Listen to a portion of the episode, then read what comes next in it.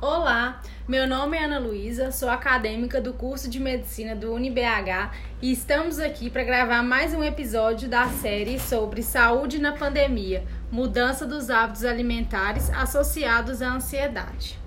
Hoje nós conversaremos com Silvio José Melo, que é fisioterapeuta e especialista em fisiologia do exercício, a respeito da ansiedade e sobre atividade física no período da quarentena. Oi, Silvio, seja bem-vindo. Olá, Ana, obrigado. Obrigado também pelo convite para participar do trabalho de vocês. Nós é que agradecemos.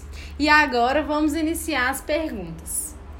Bom, tratando-se da pandemia, como que você acha que as pessoas se sentiram com a falta da prática de atividade física após o início da pandemia?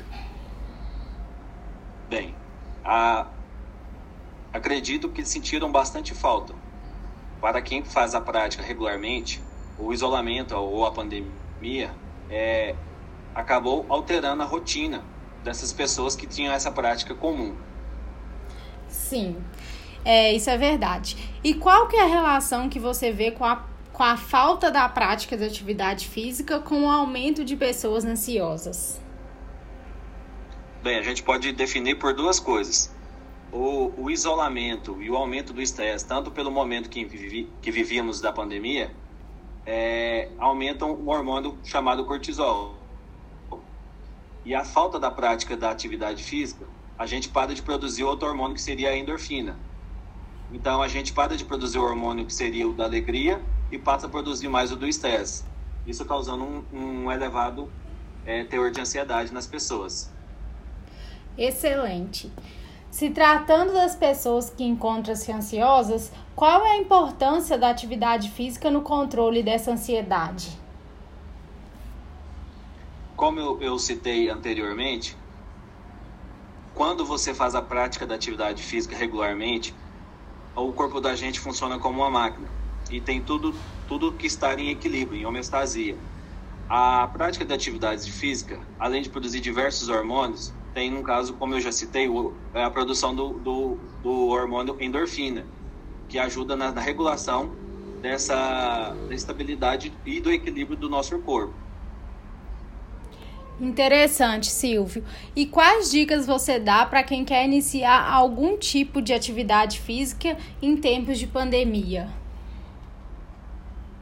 No tempo de pandemias, as dicas que a gente tem para as pessoas é para elas se reinventarem como fazer um alongamento em casa, caminhar em, em torno do, da, da, casa, é, fazer algumas atividades é, funcionais, repetindo exercícios que a gente observa em academia e, e tudo né, com a devida segurança e sem exagero, somente para quem nunca praticou nenhuma atividade.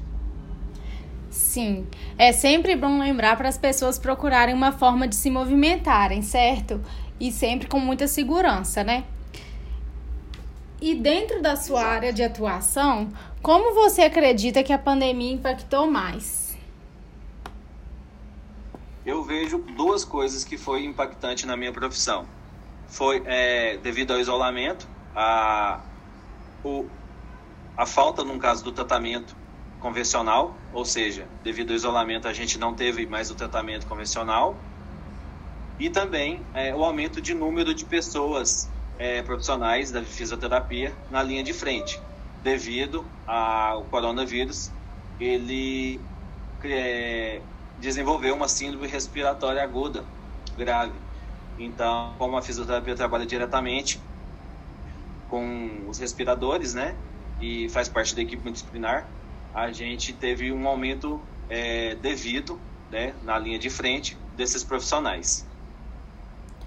Ok, então a gente encerra por aqui essa entrevista e nós podemos observar que, como nas demais profissões, houve sim um grande impacto nos hábitos das pessoas em relação à atividade física e também ao estresse.